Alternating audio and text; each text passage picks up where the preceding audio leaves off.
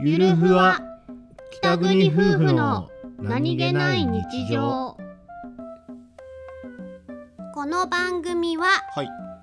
北海道出身の夫お兄ちゃんと僕です沖縄出身の妻英子の夫妻です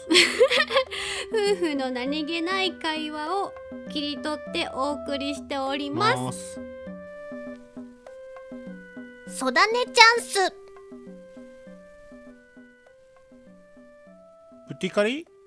何これカレー屋いいよおカレーとスペル違うから違うと思うよおう病院っぽいあら何よアルファベットなんてね高級な言葉はわからねえ26よ 文字しかないよなんなら日本語50音だよせせせせ